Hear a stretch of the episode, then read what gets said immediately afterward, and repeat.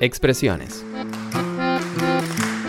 Un día los más grandes nos dijeron estas frases y hoy, aunque parezca raro, algunas de estas se siguen escuchando. Pero, ¿no estaría bueno saber de dónde vienen?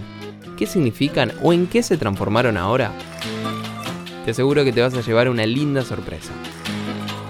Mi nombre es Francisco Lara y bienvenido a Expresiones.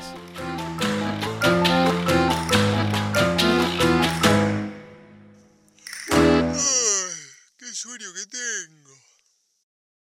Consultarlo con la almohada. Ay, Dios, cómo me duele todo. Qué sueño que tengo. No, no, no, no. Por fin puedo apoyar la cabeza en la almohada. Qué día más agotador, por Dios. Déjame salir. Déjame salir, rey. ¿Qué carajo fue ese ruido? Déjame respirar, rey. Déjame respirar. No, no, para, para, para, para, para, para. ¿Quién dijo eso? ¿Quién dijo eso, flaco? No, estoy- si yo vivo solo. Acá abajo, acá, acá abajo de tu cabeza, rey. Sí, Rey, soy una almohada que habla. Y qué sorpresa, ¿no? ¿Qué? Sí, ya sé, Rey, no digas nada. Déjame hablar a mí. ¿Alguien sabe cuál fue la primera persona en el mundo que formuló esta frase? Claramente no. Hoy es una frase muy popular en muchos países de América Latina, pero en Argentina se la conoce desde el siglo XX. El único sentido que tiene es el de la reflexión. Sí, ya sé, esta noche lo voy a tener que consultar con la almohada, ¿qué quiere que te diga? O también como una recomendación. Para mí, lo tendrías que consultar con la almohada, flaco. La historia de la almohada data de 7000 años antes de Cristo. Obviamente no eran cómodas y estaban hechas de piedra y eran solo para sectores económicamente pudientes de la sociedad. Hoy por hoy, todos tenemos una almohada que giramos cuando nos da calor. Y pensar que un objeto nos puede dar un consejo y es medio boludo. Por eso es una expresión puramente metafórica, apuntando a pensar algo en el momento en el que nos acostamos. Es decir, en el instante previo al sueño, ya relajados y con menos ruidos y presiones. Se dice que ese es el mejor momento para meditar y decidir cuestiones muy o poco importantes.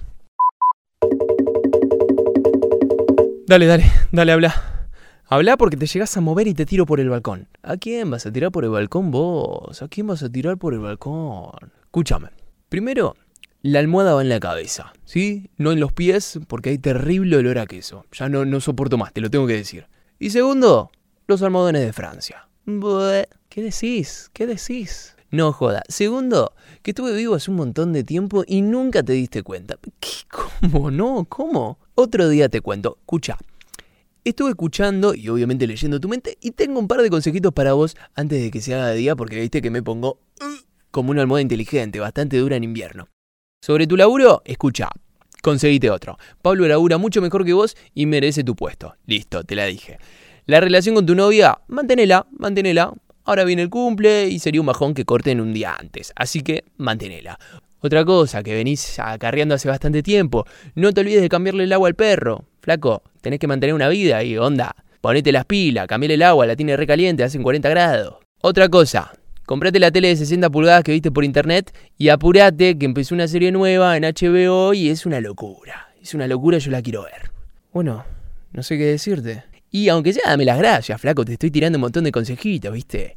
Bueno, gracias, Almohada, por tus consejos. Siempre, siempre querés lo mejor para mí, eso es obvio. Obvio, rey.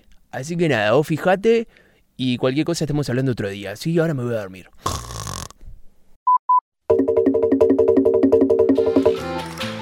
Expresiones. Frases que escuchamos y que hoy forman parte de la cultura popular argentina. Con un toque de humor. Eh, no, mentira, qué sé yo, no sé.